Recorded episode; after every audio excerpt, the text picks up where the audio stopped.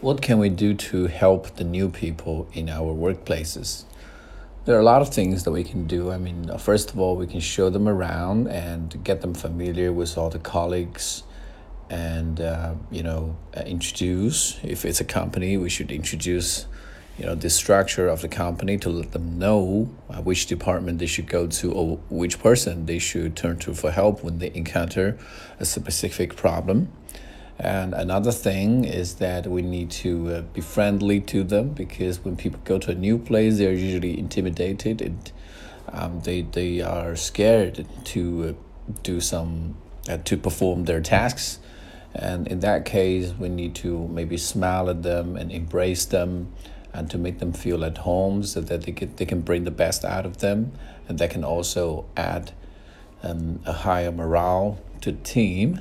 Um, the last thing that we can do maybe is um, to socialize with them after work um, because we know that um, when people go to a new place especially a new city they don't have any friends.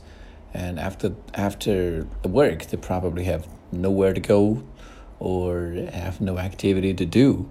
In this case if you invite them uh, to a party or to a basketball game they will feel involved and uh, they'll feel belong.